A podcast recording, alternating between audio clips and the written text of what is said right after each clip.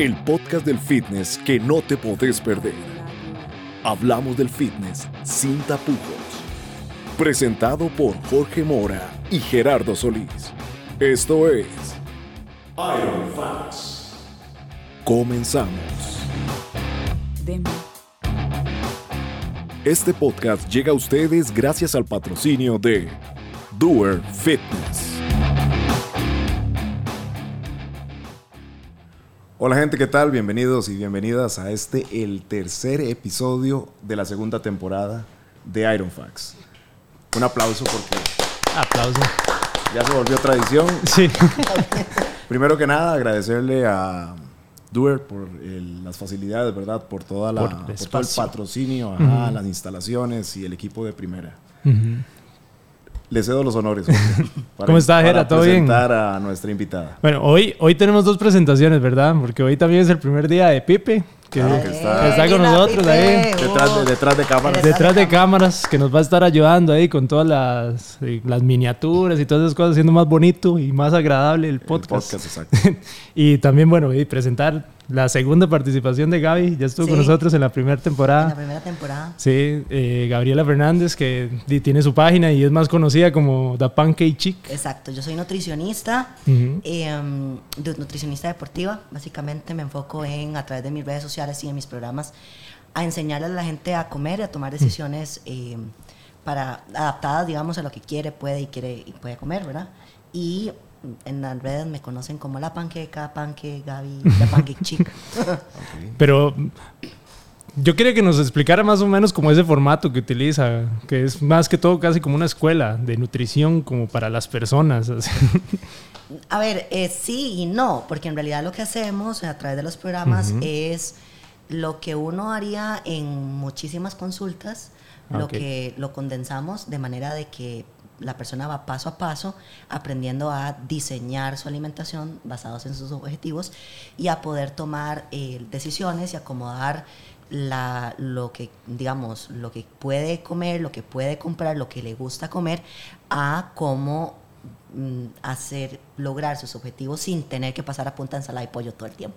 o sea, como, ayudar a la persona a que la nutrición se adapte a él, por Exactamente, a crear su propia receta mágica para que pueda eh, construir algo que sea sostenible a través del tiempo. De acuerdo a sus necesidades. Y sí, y que no dependa de mí nunca más. ok, sí, que aprenda así y que... y que aprenda a decidir realmente, digamos. Y aquí obviamente es para una persona que tiene una condición específica de salud, pues no, ahí sí no es, ¿verdad? La población es gente que quiere aprender, gente que quiere sacar y que puede sacar el ratito para estudiar, gente que le gusta el tema de em, tomar el, como decir, el toro por los cuernos, ¿verdad? Y hacerlo, porque no todo el mundo le gusta ser independiente, hay personas que les gusta, digamos, que les, que les digan qué hacer y que, ¿verdad?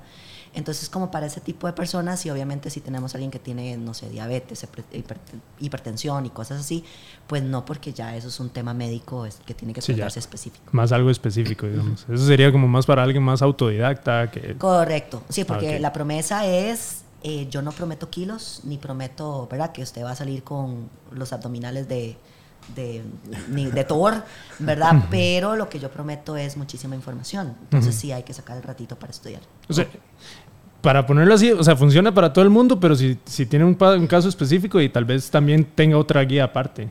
Depende del, digamos, depende del caso y eh, evidentemente el, el, digamos, el disclaimer es que la persona tiene que sacar el rato para estudiar, porque, la, porque la persona, digamos, yo le entrego el control a la persona, ¿verdad? Yo no le digo qué hacer. Entonces, si la persona está esperando, también lo vemos como algo a largo plazo, ¿verdad? yo te doy las herramientas para que de aquí a un año, dos años, tres años, de vos ya puedas alcanzar tus Sí, es una guía para después ya mantener el control. Vos te aprendes a monitorear, digamos, vos aprendes a manejar todo. Claro. Eh, ¿Verdad? Y entonces, porque el tema es que yo hago una dieta ahora, bajo, no sé, 5 kilos, dejé la dieta y volví a subir el peso. Entonces, en realidad acá es, ok, ¿cómo armas vos tu propio muñeco para que lo puedas sostener por mucho tiempo sin depender de nadie? Ok. Ya, ahora sí. Y viéndonos, bueno, yéndonos como ahí, tomando como esta parte que a usted le gusta, como la, el enseñar también, no solamente decirle a una persona de, mira, la nutrición es esto aquí allá, sino también que las personas vayan aprendiendo. y de que es algo real porque la gente empieza a aprender. Y no solamente lo toma, también queremos hablar como de este tema sobre el fitness, ¿verdad? Que las personas normalmente cuando uno menciona fitness, eh, de hay todo un estereotipo ya construido en la sociedad. Tanto para las personas que están empezando en ejercicio, los que ya tenemos mucho tiempo y las personas que, que no hacen nada también. O sea, entonces... el tema de hoy, el tema de hoy se las trae, porque es un poco controversial. Este, hay muchas opiniones, mucha definición acerca de lo que es el fitness, pero lo vamos a ver tal vez desde un punto de vista enfocado en la nutrición también. ¿Qué es el fitness? ¿Qué es el fitness para Gabriela Fernández? Ok, yo creo que más bien lo que mm, puedo poner, ¿verdad? De aportar, porque caso, da la casualidad que cuando se ven a, ven a mi página, pues obviamente ven a alguien que ha hecho levantamiento, ha hecho powerlifting, ha hecho triatlón, ha hecho maratón, ha bailado tango, ha hecho twerk, ha hecho pole. De todo. De sí, Ha, surfeado, ha disparado. Eh, sí, es que a mí no me gusta hacer solo una cosa, ¿verdad? Entonces, eh, hay un tema de la percepción, digamos, en mi página yo procuro dar siempre muchísima información gratuita y que sea de provecho para las personas que eh, entran a hasta memes, hasta los memes tienen una enseñanza, todo. tienen algo, tienen un objetivo. Entonces para mí el, lo que yo trato de compartir y transmitir a través de mi, de mi trabajo, eh, a través de los programas, a través de las redes, a través de todo lo que yo hago y todo lo que yo vivo, es que una de las cosas que debemos comprender es que qué significa fitness. Fitness se puede decir acondicionado o acondicionamiento, ¿verdad? Y de ahí depende del contexto en que se le da, porque cuando uno piensa de, por ejemplo, acondicionamiento físico o estar bien eh, con, de condición física, uno se, imagina, un atleta de, alto rendimiento o alguien con cuadritos, ¿verdad? Eh, pero alguien que esté fit puede ser alguien que para esa persona poder ir a correr con los chicos, con sus hijos, ir a jugar en mejenga o subir las gradas, eso también es fitness. Es poder desempeñar las tareas básicas de mi vida, tener una vida plena con las capacidades físicas y mentales apropiadas para eso que yo quiero hacer. Esa es mi definición. Sí, porque, digamos, trajimos una definición un poco estructurada, ¿verdad?, de lo que es el fitness para debatir qué, qué, es exactamente el fitness, ¿verdad?, y, y hacerte varias preguntas. Pero, por ejemplo, dice, eh, según autores, ¿verdad? Una definición nos dice que el estado es el estado generalizado de bienestar y salud física, logrado no solo a partir del desarrollo de una vida sana, sino también y principalmente del ejercicio continuado y sostenido en el tiempo. Vea el tono de voz que ha usado. Esa es la definición bonita. Nos pusimos... Pero ahí es donde yo te voy a eh, digamos, ahí es donde uno tiene que ponerse también a contextualizar lo que significa.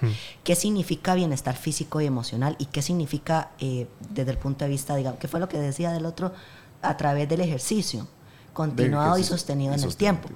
Porque perfectamente la definición de una persona de ejercicio es hacer, no sé, CrossFit, ahora que estábamos hablando, o hacer el montón de carajadas que hace la, la panqueca loca, ¿verdad? Pero de repente caminar 30 minutos también puede ser fitness.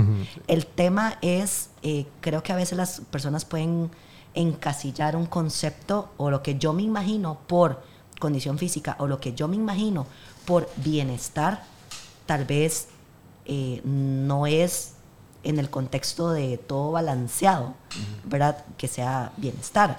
Por ejemplo, yo puedo decir, ok, yo necesito pesar, no sé, 60 kilos, pero si para llegar a esos 60 kilos, haciendo ejercicio, digamos, dentro de la definición, check.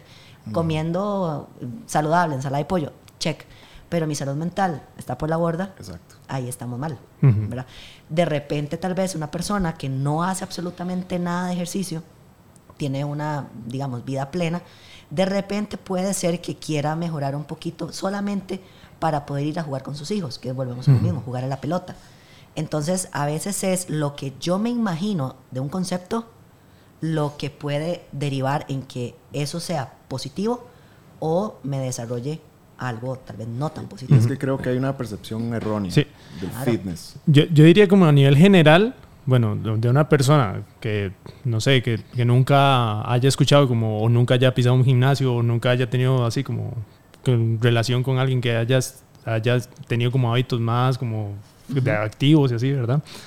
Este, cuando usted les dice como algo fit, viene a la cabeza de una vez un físico-culturista. O el producto terminado. Sí, o sea, ya, ya, vienen como en la cabeza, con, por decirlo así, un Big, un big Ramy, que fue de Mr. Olympia en el, en el año 2022, que es gigante muscularmente, 2021, eh, perdón, que es gigante muscularmente, pero, o sea, a ese punto nosotros podemos considerar lo que es eh, completamente fitness, por decirlo así. O sea, es que si nosotros nos apegamos a esa definición, vamos a ver, lo primero que yo me preguntaría es, ¿el uso de anabólicos es saludable? O sea, y ahí es donde entra otra línea, digamos, de decir, ok, eh, ¿dónde está la raya de, ¿verdad? Porque por otro lado podemos tener a alguien que no importa si tiene o no sobrepeso, pero que fuma y no hace nada, y también es saludable. O sea, no estoy usando. Entonces, creo que la manera también de conceptualizar esto siempre, eh, y yo trato de explicarlo muchísimo en, en, todo, es, tenemos que tener un punto de referencia. Por ejemplo, si yo voy para la playa y yo digo, yo no puedo decir la playa está largo o está cerca, si yo no tengo un punto de referencia. Si yo digo que yo vivo en Mordor y la playa me queda a 5 metros o a 5 mil kilómetros, o sea, la referencia es dónde estoy yo poniendo. Partiendo. Ajá. ajá. Entonces, si yo tengo para mí, digamos, el tema de tener eh, definir fitness a raíz de todo esto que estamos hablando es el punto de partida. Porque la gente se imagina a alguien que tal vez pueda llevar, no sé, quitemos el tema de los anabólicos y demás de la ecuación. Alguien que tiene 20 años de entrenar, yo me voy a imaginar que eso es. Pero puede ser que alguien pasó de no hacer nada, de caminar 500 pasos, a que la meta sean caminar 2000 pasos. Ya eso la persona que logró caminar 2000 pasos, cuando lo comparamos con la que camina cero, ya tenemos a alguien fit. Sí, y que ha cambiado su estilo de vida. Exacto. Y está cambiando también su mentalidad. Exacto. Entonces ya tenemos un punto de partida. Entonces creo que el principio también lo que hay que eh, preguntarse, mm, la persona que se imagina o no se imagina, es cuál es mi punto de partida, cuál es el punto de referencia y cuáles son las expectativas a las que yo quiero aspirar o lograr para poder construir ese, esa definición de bienestar a partir de mi realidad. Que eso es lo que normalmente no sucede. Sí, como, como no, no, no, no quitar nuestra realidad material. Es que tenemos que partir del, del yo puedo, o sea, debemos partir de lo que es lo que hay. Comencemos por ahí. Es que, es que ahí, ahí, bueno, yo estuve leyendo hace poco y estuve viendo ahí también videos este, de que bueno, nosotros veníamos de un paradigma en donde era negación casi que a todo. O sea, cuando estaba uno pequeño, usted le decía al papá como, ay, quiero algo del súper, y le decían que no, que no. Y después ese paradigma cambió totalmente a que todo se puede. En esta vida todo se puede. Entonces ya a los chiquitos decirle como no, no era como feo, porque usted tiene que demostrar que usted puede comprar las cosas. Entonces eso se contralleva también a todo lo demás. Entonces muchas veces se le vende a la gente que uno puede lograr todo en el fitness, pero dice, usted tiene 30 años, nunca en la vida ha hecho ejercicio, usted no va a ser nunca Arnold Schwarzenegger. O sea, Sí, también dependiendo del objetivo de, de, cada persona, porque para una persona puede decir, no, yo quiero bajar dos o tres kilos y para mí eso está bien, pero para usted el objetivo es diferente. Eh. lo que pasa es, eh, lo, lo difícil, ¿verdad? es, es que nos pongamos a medir ahora entre qué es bueno y qué es malo. Es que no se puede decir si algo es, bueno, o malo, si no tenemos una referencia. Porque, por ejemplo, vos puedes decir, ok, para alguien está bien bajar dos o tres kilos. Pero si para bajar esos dos o tres kilos esa persona terminó con un trastorno en la conducta alimentaria porque le enseñaron, digamos, por una serie de factores, ya ahí, aunque llegue a, su, a un estado físico X, ya ahí tal vez no. Y de repente más bien tenemos a alguien que aumenta 5 kilos, pero que eso deriva que se sienta mejor con la comida, que sea más activo que, o activa, que mm, se sienta, digamos, em, más relajada, más relajado, tenga menos estrés, ¿verdad? Entonces ahí es donde uno eh, se puede entrar en el conflicto y ahí también es donde entra la definición de, primero, para yo decir hacia dónde voy o cómo voy a construir, es cuál es mi realidad. O sea, y eso tiene que tener en cuenta lo que yo puedo física o mentalmente hacer, lo que yo quiero física y mentalmente hacer, y lo que yo estoy dispuesta física o mentalmente a hacer. Entonces, por ejemplo, yo puedo decir, yo quiero un Ferrari. ¿verdad? Entonces, número uno, ahí sí, ¿quién no, verdad? Bueno, con estas, calles yo lo que quería es llorar si me voy en un hueco, ¿verdad? Pero bueno, digamos, yo quiero un Ferrari, entonces ese es el yo quiero. Ahora, el estoy dispuesta a gastarme ese dineral en el Ferrari, sí. Tengo la plata, o sea, ¿puedo comprármelo? Puedo, pues, pues no, ¿verdad? Porque, porque no. Porque, Está, muy cara la vida ahora. Entonces, eh, evidentemente, ese resultado, si yo sigo aspirando a algo donde esas tres aristas no están, yo voy a terminar en una frustración. Y esa frustración va a tirar por la borda mi salud mental o mi bienestar en general, porque yo voy a estar frustrada a algo que no está viniendo. Entonces el problema es que nos están vendiendo, digamos, soluciones o estamos dejando que nos vendan soluciones sin contemplar el a partir de mi realidad construida y con las expectativas de acuerdo a este punto en el que estoy, cuáles son mis posibilidades y construir a partir de ahí. Okay. Sí, o sea, hacemos como casi que, eh, que, las, que muchas veces nos tapamos los ojos o sea, por el hecho de que también nosotros queremos creer que, es, que, que en esta vida todo se puede lograr porque sí, lastimosamente no todo se puede. O sea, no, hay no todo el mundo puede tener el Ferrari. Sí, no todo el mundo puede tener el Ferrari porque además, además de que no existen tantos Ferraris para todo el mundo, o sea, tampoco sería sostenible. Y entonces esas cosas sí hay que... Pero es que y no está mal tampoco decir no puedo. Pero ¿sabes qué es lo que pasa? Que eso parte del punto, digamos de la falta de autoconocimiento, la falta de lo que llaman en inglés el self-awareness, es decir, ok, ¿dónde estoy parado? Y volvemos al mismo punto de cuál es mi diagnóstico, exacto. ¿Dónde estoy? ¿Quién soy? ¿Qué puedo? ¿Qué no puedo? Digamos, en, el, en ese sentido de, de estar en, en, congruencia. A ver, Mae, yo quisiera tener 90, 60 revienta, pero hey, yo soy caja de leche, ¿verdad? ¿Qué vamos a hacer con la... Con, si así nació, así son los genes, ¿verdad? O sea, o, no sé, metro 80 rubia de, de ojos azules, de aquí chaparrita, ¿verdad? Muchas gracias.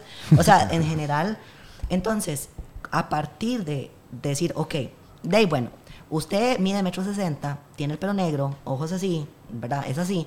Entonces, si mi aspiración, no, yo no hago ese autodiagnóstico y mi aspiración va en la rubia, digamos, de metro 90 o de, ¿verdad? Obviamente yo no lo voy a alcanzar, me voy a sentir frustrada. Y todo lo que yo haga en función de cambiar mi físico o la alimentación va a derivar en algo tal vez no tan positivo. Pero si mi punto de partida es, bueno, pues muy, muy lindo ya, ¿verdad? Pero yo tal vez no voy a hacer esto y el otro, pero ¿qué puedo hacer yo? Bueno, resulta que yo no camino nada, entonces voy a comenzar a medio caminar. O resulta que yo siempre, por eso volvemos a lo mismo, yo soy un carrito tonca, a mí yo, ¿verdad? No me pongas a bailar danza, pero de ahí voy a hacer pesas porque eso es lo que me gusta y me siento bien y mis capacidades físicas, ¿verdad? Me siento empoderada, ta, ta, ta, ta, todo ese tipo de cosas. Entonces, a partir el punto, lo que vos decís, el que todo se puede, es porque realmente ese discurso no toma en cuenta el autoconocimiento y todo debe partir de mi autoevaluación sincera. Y el amor propio o la evaluación sincera no significa que yo soy doña toda, ¿no? y ni tampoco es de verse en el espejo y decir, bueno, de tus defectos son estos, tus virtudes son estas, y ver los defectos, no, bueno, entre comillas defectos, no como algo negativo, sino como algo que vos podés inclusive utilizar a tu eh, favor. A tu favor. Claro. Algo, algo importante desde el punto de vista, obviamente, de nutrición, que tan importante, puesto que trabajas con un montón de personas relacionadas al deporte, qué tan importante es la nutrición para lograr ese objetivo o lograr un objetivo fitness? Mira, em, volvemos a lo mismo, depende de cómo quieras em, enfocarlo, ¿verdad? Em, y ahí es donde uno puede entrar en estos discursos que a mí no necesariamente me gustan de eh, la alimentación es, como es? 80 alimentación, 20 gimnasio y, se ponen a pelear de quién... Sí, que tiran porcentajes ahí, quién, quién sabe dónde lo sacaron. Exacto, ¿quién, saca más pecho, ¿verdad? Y en realidad es indiferente si no hay una consistencia. O sea, usted puede tener el mejor plan de alimentación, vos puedes tener el mejor plan de entrenamiento, o puedes tener los cálculos perfectos, o puedes tener el conocimiento perfecto, que a falta de aplicación y consistencia a través del tiempo, al final, al final no, no vale un carajo.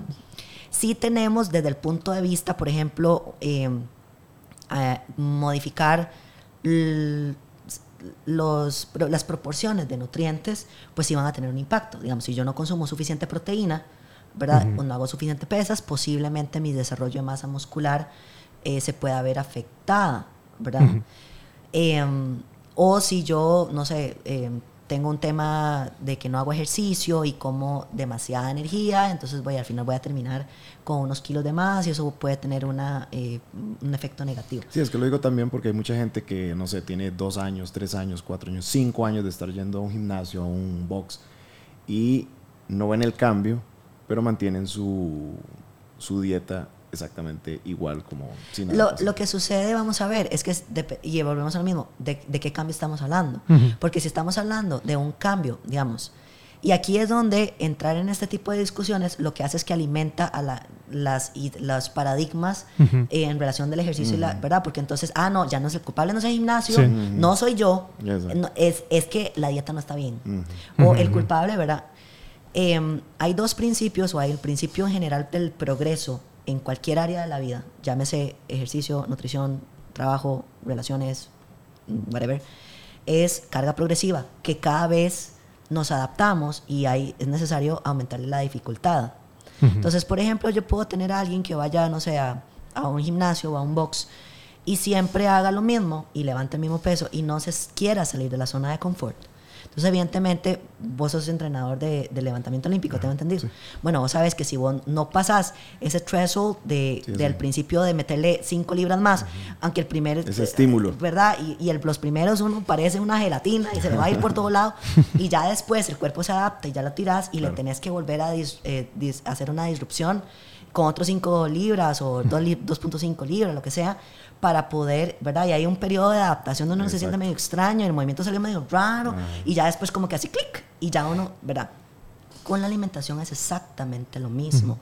Entonces, cuando hablamos de que alguien no tiene, entre comillas, un resultado, lo primero que yo me preguntaría es, ¿cuál es su definición del resultado? Número uno, ¿verdad? Porque a partir de ahí es donde se arma el muñeco. Claro. Si, mi, si mi resultado es, por ejemplo, sí, tengo la misma pancilla de siempre, pero levanto 20 libras más.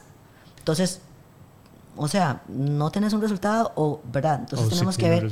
O si tiene un resultado.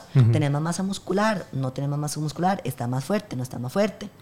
Eh, ¿qué, tan, ¿Qué tanto te has incomodado, por ejemplo? Entonces, este tipo de conversaciones sin puntos de partida sin contexto siempre tienden a hacer más daño que bien, en el sentido de que es muy fácil entonces culpar a cualquier persona menos el que tiene la culpa, que es el de la persona. Porque al final entonces es, ok, vamos a ver, yo puedo decir eh, que mi falta de resultado es, no sé, que no baje el porcentaje de grasa. Entonces ya uno empieza a buscar culpables, sospechoso número uno, la alimentación.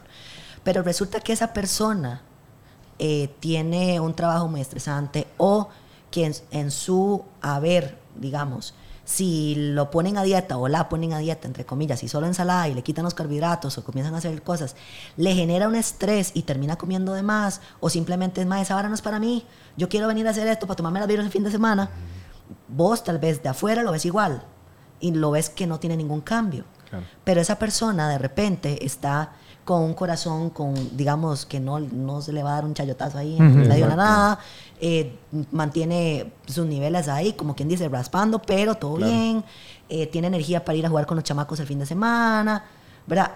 Pero si tenemos a alguien que se vive obsesionado por la dieta, por el ejercicio y por esto y el otro, de repente tenemos a alguien que se ve aparentemente muy fit, pero que no se puede, no se puede comer una hamburguesa porque le da miedo engordarse. Exacto. ¿Verdad? Entonces ahí es donde yo digo, ok, hay que redefinir el concepto de resultado y si ese concepto de resultado es el resultado que yo, Gabriela, que vos, Yera, que vos, Jorge, están buscando. Porque puede ser muy diferente para nosotros. Y el problema es que nos quieren encasillar en que todos tenemos que buscar lo mismo. Sí o todos tenemos que tener lo mismo. Diríamos como que se vende un ideal, por decirlo así, o sea, a la, población en general se vende como un cierto ideal que la gente dice, todos persigan esto. Y en realidad para todos la meta puede estar a, unos para acá, otros para allá. Lo que pasa es que eh, la definición creo que se ha tergiversado, ¿verdad? El, concepto se ha tergiversado y la gente al no ver un resultado tal vez palpable, eh, visible, este, cree que no, no, no está logrando ese No está logrando algo. Es que, ¿por qué? Porque está asociado a un constructo mental colectivo. Digamos, es lo que yo me imagino. Impuesto por sociedad. Que, tiene que ver resultado. El otro día me hicieron algo muy interesante, que es volver, o sea, el, el hecho de... Mm, yo no soy, ¿verdad?, la, la, persona más, más habilidosa en, en el pole, ¿verdad? los, y para los que no saben, el pole es lo del baile del tubo. El baile del tubo. No se imaginen, no sean mal pensados. No sean mal pensados. Entonces, el tema. Es un ejercicio muy duro. Sí, mae, o sea, yo, yo, o sea, ni, ni hacer snatch, o sea, con todo el respeto, ¿verdad? Pero es que esa vaina. Entonces, el tema es que ¿qué se imagina la gente? Obviamente que, que, hay que tener mucha fuerza, que hay que tener mucha flexibilidad y tal. Pero una vez alguien me hizo un comentario eh, y me decía, ay, sí, pero es que, a ver, yo no peso 50 kilos tampoco, ¿verdad? Yo no soy peso pluma. Pero eh, que todas las viejas que hacen pole son son palillos. Y yo, ay amiga, espérate, ya te vea que no, porque hay inclusive una liga de pole plus size y esas madres son carguísimas. o sea, y hacen varas que yo digo, ¡Ah! yo quisiera hacer ese split, ¿verdad? Porque yo con mi flexibilidad de lagarto en llegado, ¿verdad? Pero el punto con esto es que ahí es donde decimos, ok, mm, lo que la gente se imagina es que para hacer pole tienes que tener cierta contextura física donde no lo es. Exacto. ¿Verdad? Entonces ahí es donde se comienza a alimentar todo esto. Es como hablando del, levantamiento olímpico, es como cuando critican a, Lasha, este levantador que es peso completo, ¿verdad? 170 kilos. Y lo critican porque, qué fuerte que es, pero, pero ¿por qué se ve así? Ajá. Es ah. suave. estamos hablando de un campeón mundial de levantamiento olímpico. De uno de los mejores de la historia. Exacto. a mí cuando llevé el curso de alterofilia, el que, me, el que me dio el curso me dijo, la mejor combinación que existe es músculo y grasa. Eso fue lo que me dijo él, porque, para alterofilia funciona. Da, un leverage ahí interesante. Y, y es que volvemos a lo mismo. Estamos hablando desde el punto de vista de estética. Y estamos hablando de estética bajo la denominación eh, de lo que se imagina el colectivo, es decir, la sociedad, que nos diga, ok, lo que se ve bonito es de esto, ¿verdad? Que también es completamente debatible. Sí, que es muy subjetivo. Porque es muy subjetivo de, eh, inclusive entre culturas, entre países, entre épocas del tiempo.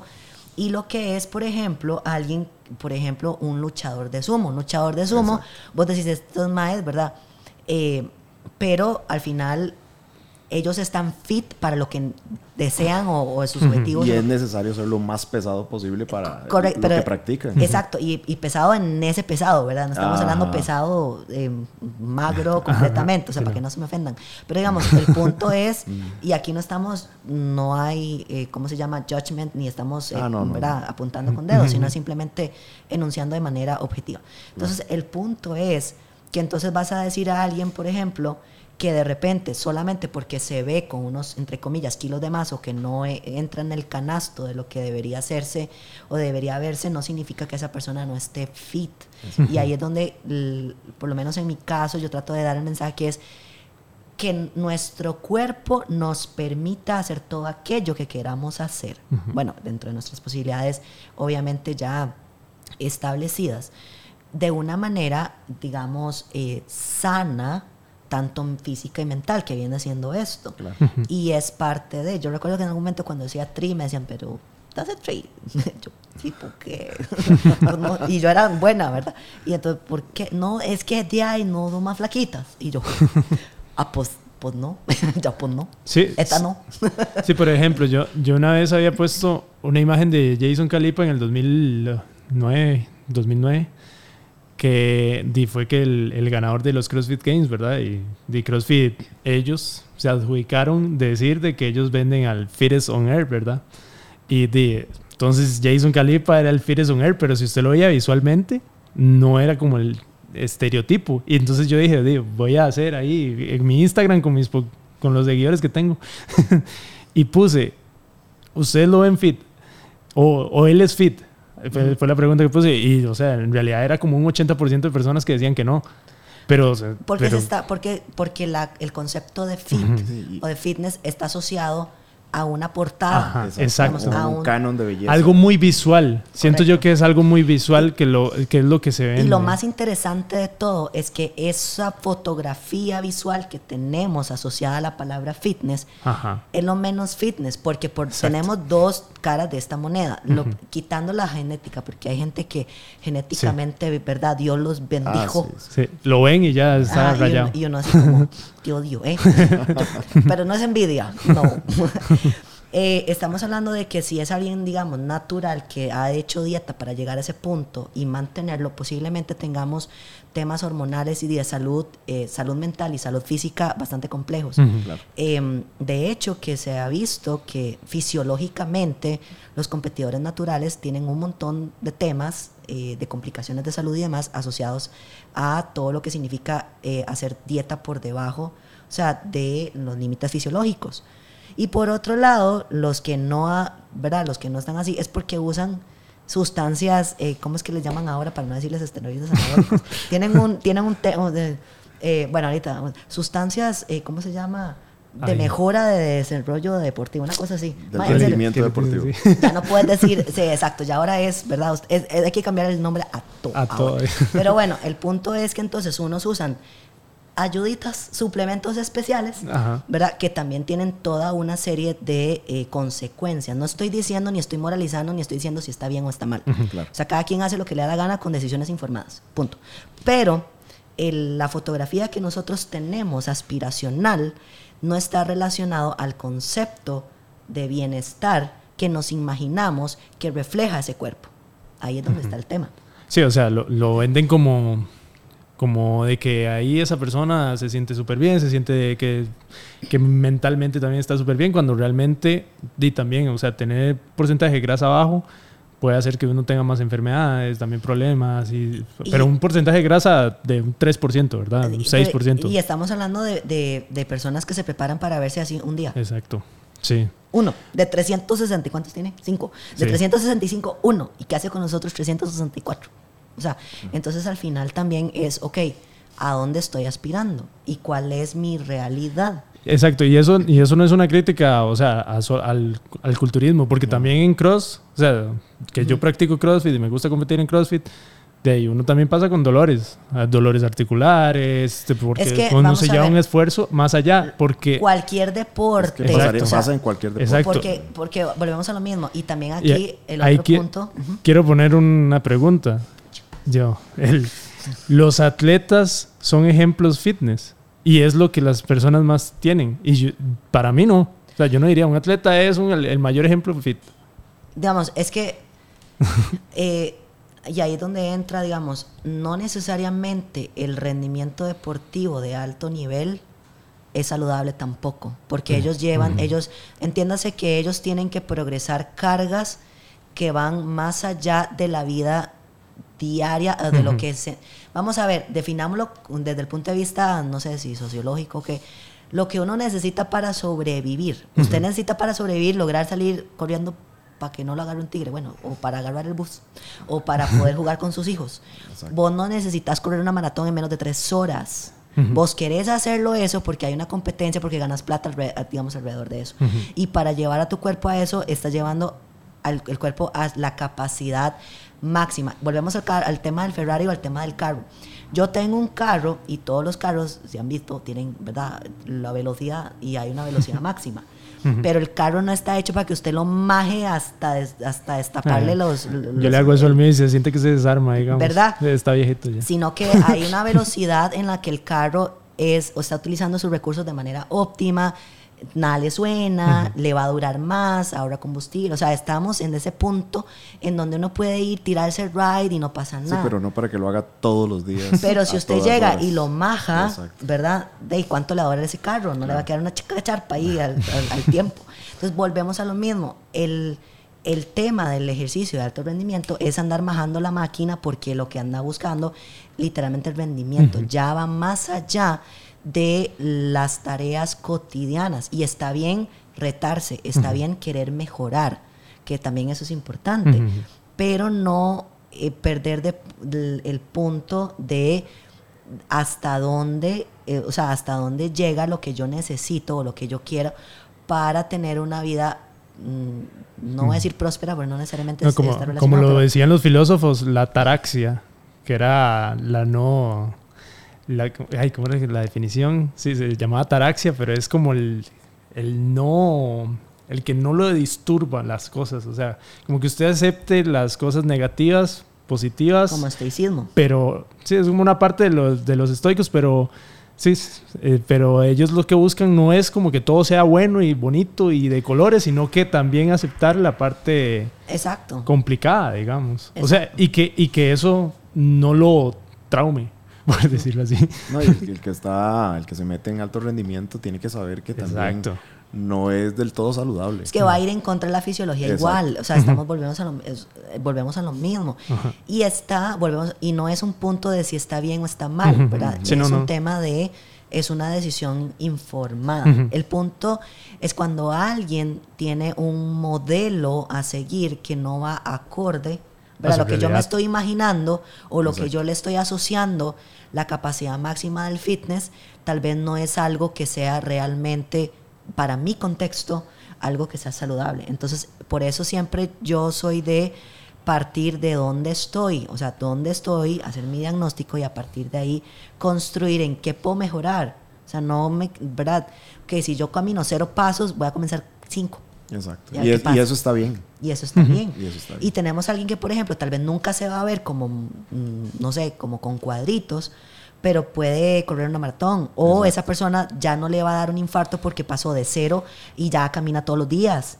Entonces, de aquí a 10 años, se, nos dimos cuenta que esa persona mejoró su azúcar en sangre o sus triglicéridos o ¿verdad? un montón de cosas. Y para esa persona eso es estar fit. Exactamente. Yo, por ejemplo, ahí puedo poner a mi mamá. O sea, mi mamá era una persona que tenía los triglicéridos altos, le habían detectado también diabetes. Yo le dije, yo le dije mami, o sea, usted no, nada más vaya y camine. Y empezó a caminar media hora todas las mañanas. Y durante cuatro meses empezó a caminar y bajó como siete kilos y fue al doctor y ya los niveles de, azúcar estaban casi que normales. Le dijeron que, que estaba muy bien, la verdad, y que los triglicéridos se habían bajado un montón. Y fueron en cuestión de cuatro meses. Y lo hizo nada más empezar a caminar. Y empezó a caminar una hora, después empezó a hacer zumba y empezó a hacer muchísimo, empezó a ser un poco más activa. El punto es nada más, muévase. Correcto, es de, ¿verdad? Muévase y coma para mantener el peso o para y coma lo que le gusta, porque también, o sea, es que entonces ahora hay que comprar todo, ¿verdad? Traído de no sé dónde, y entonces, ¿verdad? Y casi que uno tiene que hacer un ritual a la hora de como, ay, qué cansado. Bueno, hablando, hablando de lo... Y que uno ni sabe qué es, o sea, le dicen ahí, le tiran un montón de cosas, pero ¿qué es esto? Exacto. Y es como, Nunca en mi vida he visto esta comida. no, no tiene arroz, frijoles y, y, atún. Y mi pinto. Ok, hablando precisamente de eso, lo que nos dicen, este, ¿qué pensás de todas, todas esas personas que tratan de lucrar siendo pseudo nutricionistas, siendo pseudo entrenadores y que tratan de lucrar ahora con la necesidad de la gente. Lo que pasa es que, y ahí es donde hay que ser, mm, creo que hay que ser justo.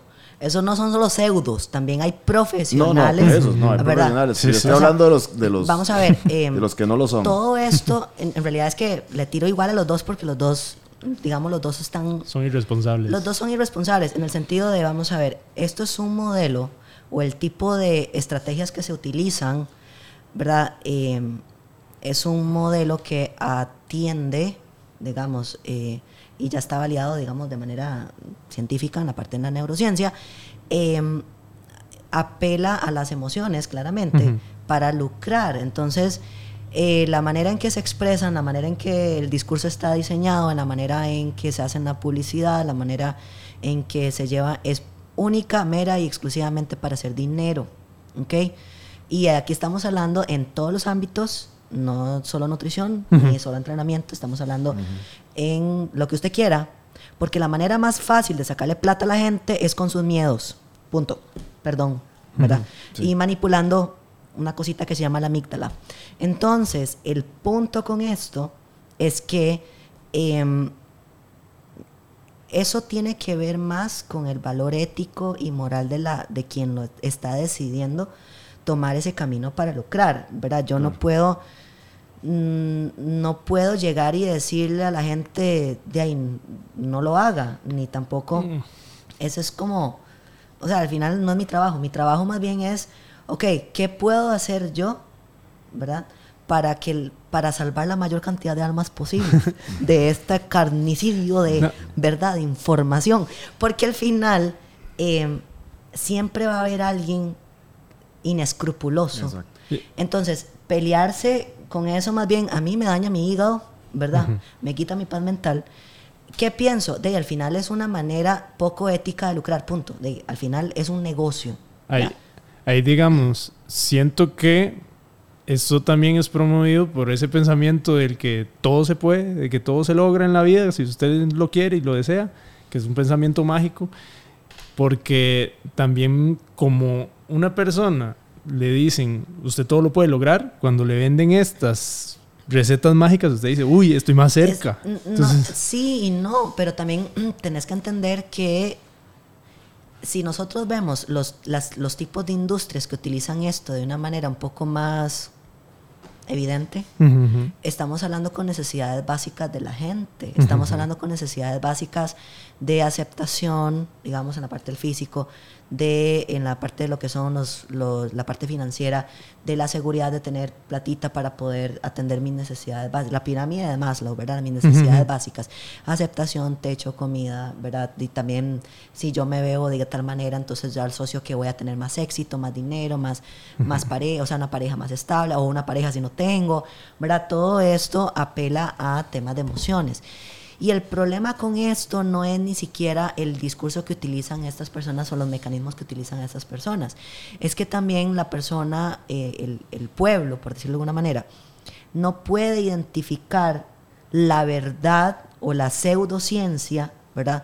De los hechos, porque tal vez no tienen las herramientas. no todo el mundo tiene que ser nutricionista, ni todo el mundo tiene, porque qué cansado. Ahora hay que hacerse experto en ah, finanzas, en esto para decir, no, este maestro está, me está engañando, me, está engañando. Porque, hay que ser experto en todo. Y hay que, ¿verdad? Y eso es imposible. Todólogo. Sí, sí y, y, porque muchas veces de, llegan y citan un estudio y la persona de le hablan 27 mil palabras que de esas no entiendo nada. Ah, sí, pues, pues tiene razón, ¿verdad? Y eso comienza a por eso les digo, manipulación. Em, entonces, el punto con eso es que siempre va a haber una manera de engañar a la gente. Ese es el tema y eso es lo más triste, porque no estamos hablando necesariamente de que todo el mundo lo puede, sino que yo llego y te hablo, no sé, tres palabras medias así, la tiro, y usted dice, ah, man, sí, tiene razón, ¿verdad? y más de eso, si las palabras, en como yo te lo doy, vos que sos locutor también, sabes que hay tonos de voz que modulan, sabes que hay tonos de voz que, que generan ciertas frecuencias, que se identifican, que generan ciertas señales. Hay ciertos discursos. ¿Por qué las novelas son tan adictivas?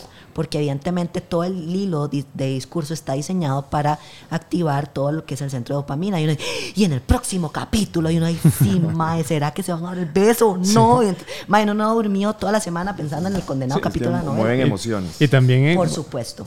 En parte, las redes también han hecho que estos se es que, haga muchísimo más grande porque por supuesto. va directo a eso y, consumo muy rápido. Por supuesto. Entonces, aquí el tema es, em, en la medida de lo posible, ¿sabes? Uno, uno no puede, como quien dice, salvar a todo el mundo, pero tampoco ponerse a pelear con todo eso, porque vos le cortas la cabeza a uno y salen siete, ¿verdad? Y al final el problema no se resuelve eh, porque una de las cosas que a mí me, me, tiran también mucho en redes es, ya vio lo que puso tal persona y yo, me no, no, porque yo no veo nada, ¿verdad? Yo nada más hago mi contenido y el resto que se mate la vida, ¿verdad? Yo no me voy a poner a, a, decir ni quién dijo, ni a, ¿verdad? El punto es que la persona más bien lo que trata de ver es como un circo eh, un romano están, no sé, los, los que dicen la pseudociencia, los que lo están refutando y los que están en el centro están así. Ah, viendo el partido, no están entendiendo nada, pero están viendo a ver quién la tiene más. Yo, diría que individualizarlo, o sea, solamente culpar a X o Y persona, es parte del problema también. El, el punto es que el trabajo de las personas, no sé, digámosle que estamos del, del lado de los de los Transformers y no los Decepticons, ¿verdad? Es, es eh, enseñarle a la gente el valor del autoconocimiento y de agarrar el toro por las manos. O sea, al final es, ok, vea, mae, eh, como que llega alguien y dice, le va a doler, y va a tomar tiempo y esto, pero al final esta es la, recompensa. Porque al final, eh, si, lo, o sea, si te, pones a, pelear, no estás tampoco contribuyendo, más bien lo que estás contribuyendo es a generar más drama y más eh, eh estupor, eh, la, palabra, a, lo largo, alrededor de todo esto que se está generando. Y, el, y la persona va a terminar todavía más confundida y cada vez, y en un estado de confusión, ¿quién gana? la emoción más fuerte. ¿Y quién es la emoción más fuerte? El miedo. ¿Verdad? Entonces al final, tenerlas de perder. En cambio, si vos, en lugar de eh, eso, le, le enseñás de alguna manera con tu trabajo, eh, por más pequeñito que sea, a las personas a decir, bueno, vamos a trabajar con lo que hay, vamos a aprender a aceptar lo que hay, vamos a evaluar qué es lo que hay y a partir de ahí vamos a, entonces esa persona ya vea algo en redes y me pasa, pues yo me siento orgullosa de mis chicos. Entonces, ay, no es que eso no me suena. Y yo, genial. Si no le suena, chao, bye. Si ya lo pone a pensar y está dudando. Es por algo. Entonces ya yo gané un alma más. Y yo, punto para la Una persona que se informa más, una persona que. Que por lo menos le quita el drama y pueda identificar a esta persona. con solo que identifiquen, esta persona me está manipulando, ya automáticamente es un filtro que la persona puede decir, Day, sí, muy chido dejar los carbohidratos, pero a mí me encanta la rosa, así que bye. ¿Verdad? Entonces, ¿verdad? Ahí lo que yo siempre promuevo es reflexionen, busquen un rato en donde no estemos, de que tengamos ocio, antes de dormir, no se ponga a usar el celular y acuéstese y piense, piense en usted, piense en su familia, piense en las cosas y, empieza también como a poner los pies en la tierra. ¿Quién soy? ¿Qué soy? ¿Qué me gusta? ¿Qué quiero? Porque, o sea, empezar a hacer ejercicio, quiero, quiero empezar a hacer ejercicio porque quiero llegar a, esto, quiero llegar al otro, o porque o, no quiero hacer ejercicio, pero me quiero mover, o, no, o quiero comer ahí un poquito menos de algo y ya. Reflexionemos. En un mundo de sobreinformación, qué difícil creerle a alguien, qué difícil decir, esta es, o este Yo tengo una, un, un, método bastante sencillo, porque sabemos que nos, nos manipulan a través del miedo o sea, entonces yo siempre, de verdad, vamos a descartar uno. Yo, yo ganaba los exámenes descartando, no sabía cuál era la respuesta, pero yo, descartaba. esta de fijo no es. Entonces, no sé cuál es la respuesta correcta, pero esta no es. Entonces, digamos, parte de lo que necesitamos hacer ahora es aprender a descartar, porque no necesariamente en una discusión muy profunda vamos a tener las herramientas para identificar si lo que me están diciendo, ¿verdad?, está tergiversado o no. ¿Qué es una realidad? Sabemos que si me quieren manipular, van a manipular mis emociones, punto. O sea, la ciencia, ¿por qué es aburrida? Porque a usted, digamos, 2 más 2 son 4. No es 2 más 2 son, y puede ser 4, y entonces si son 5, y entonces, ¿verdad? Uno se genera el drama. Ustedes me entienden. O sea, la matemática, todo el mundo se duerme porque son números plain aburridísimo. La ciencia es así, no tiene emoción, más bien duerme. O sea, vaya a un congreso de ciencia, todo el mundo que no sean geek se va a dormir.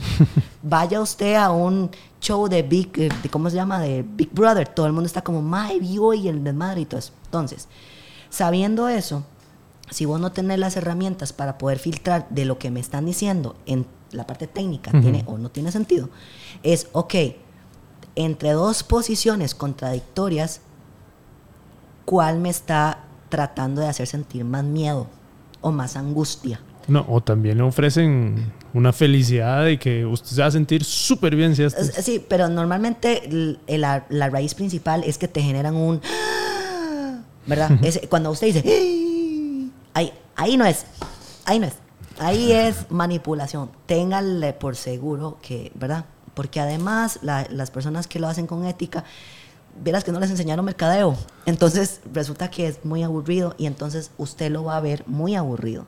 Entonces, en una discusión así, siempre escoja la solución que le dé más paz, porque al final, en toda la vida, podemos tener resultados positivos en cualquier posición que tengamos. Y eso aplica para todas estas posiciones políticas, religiosas. O sea, al final eh, se puede encontrar un balance, cada uno puede encontrar un balance, un bienestar en cualquiera de las posiciones. Y para hablar de nutrición, que es de mi campo, vos podés tener resultados, estar feliz y haciendo keto, sí. También podés joderte la vida, sí. Podés eh, tener, eh, contando macros, sí. Podés joderte la vida, sí. Entonces al final no es cuál es mejor o cuál es la que tiene más ciencia o no, es, ok, cuál de las dos, con ciertas pequeñas decisiones, puedo mantener que se alinee, que me dé paz, me dé libertad, me dé flexibilidad para el estilo de vida que yo quiero llevar. ¿Ya? O sea, yo, me acuerdo que a mí, no, cuando, no. cuando yo entrenaba, cuando hacía tri, ¿verdad? Yo tengo problemas para, para seguir órdenes. entonces, entonces, yo llegaba al punto en donde eh, había una parte de la, de la programación que yo, amigo, eso no va a suceder, ¿verdad?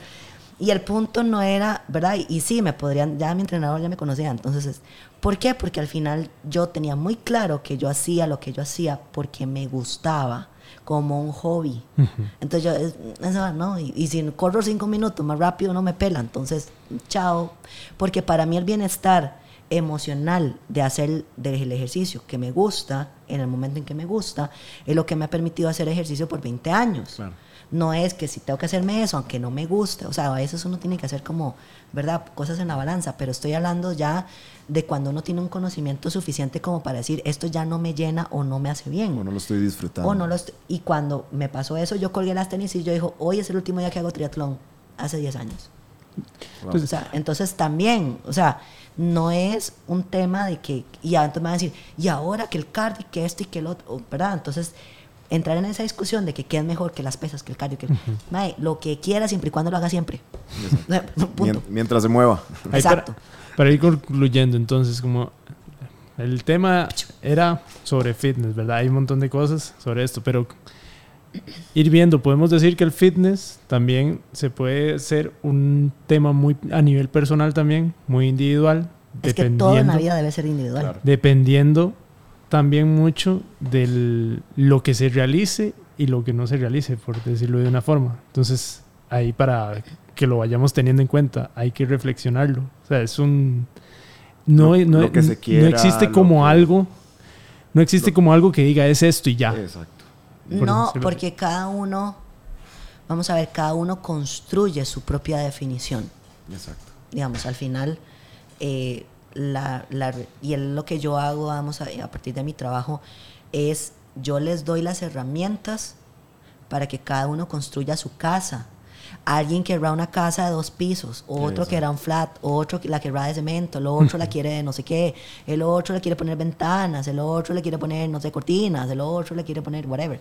Entonces al final, esa individualización va a partir de mis gustos, de qué me hace feliz, qué no. Entonces, no se puede generalizar de que alguien, o sea, eh, más bien aquí la idea del programa es que cada persona diga, ok, ¿cuál es mi definición? Voy a comenzar a decir, o sea, me siento bien física, emocionalmente o inclusive también eso es, no es que a mí me da miedo no sé, las mujeres, me da miedo engordarme, pero no o sea, tengo problemas con la regla, tengo problemas hormonales o, ¿verdad? o tengo una lesión. Entonces es, ok, tal vez no será que si ese miedo irracional a aumentar un kilito, si te vas de vacaciones y no entrenas, tal vez no será mejor ir a terapia o también los miedo a los músculos, porque mi hermana me decía, yo no quiero tener los brazos grandes. Y un día, y hace poco, que ya estaba haciendo ejercicio, estaba aquí así tomándose fotos y con el brazo aquí todo orgullosa. exacto, pero porque también son constructos eh, mentales asociados. Entonces es, ok, eh, el plantearse de, ok, dentro de mi definición, digamos, de fitness, si yo lo tengo como una fotografía, es comenzar a preguntarse, pero ¿por qué tiene que ser así y por qué no puede ser así? Cuando uno se comienza a preguntar, ok, si de aquí a este punto es por, ¿por qué no puedo dar medidas de descanso? Porque el plan no dice, no mentiras, porque te da miedo o lo asocias. Y para algunas personas puede ser miedo a digamos, a perder la masa muscular, otros miedo a aumentar porcentaje de grasa. O bajar el rendimiento. Otros, inclusive puede ser como un mecanismo para trabajar su ansiedad. Entonces de repente están haciéndose un daño físico cuando lo que necesitan es una terapia de manejo de emociones. Claro. ¿Verdad? Eh, entonces ahí es donde uno, ¿verdad? entonces básicamente les estamos devolviendo la pregunta a ustedes. ¿Qué es el fitness? Defínalo. ¿Cuál es su definición? o sea, ¿cuál es su definición? Y lo puede dejar en los comentarios. Y qué está haciendo o qué va a hacer o qué puede hacer para construir una mejor definición, porque todos podemos construir siempre una mejor definición. Todos ah, podemos aportar. Y en la mía, digamos, o sea, si mi definición es esta, ¿cómo la puedo mejorar? Exactamente. Todos tenemos ahí la dialéctica. Podemos hacer, tesis, antitesis y síntesis para irnos acercando a la verdad. Y pues esa filosofía tiré yo. Bien. Lo que pasa es que no hay una verdad absoluta. Exacto, no hay verdad absoluta. Depende. Hegel lo pondría en duda. Pero no, más bien, muchísimas gracias, Gaby. O sea, has estado súper tonis el, el programa, la verdad. Muchas gracias. Ha sido una, una plática ahí muy bonita, muy constructiva. Ah, bueno, y es, es bueno escuchar puntos de vista diferentes. Sí. Como dice usted, no hay verdad absoluta. Correcto. Y todo alimenta siempre a una... Y seguir promoviendo también. Para mí... Promovamos la, duda. Para mí lo, lo enriquecedor de, de compartir diferentes puntos de vista es que siempre sale algo nuevo y que siempre uno puede aportar y esto nunca se deja de construir. Y al final de eso se trata, siempre y cuando sea eh, en favor de, que las personas estemos cada vez mejor y, con nos, y llegamos a ser cada vez mejores seres humanos en todos los ámbitos, ¿verdad?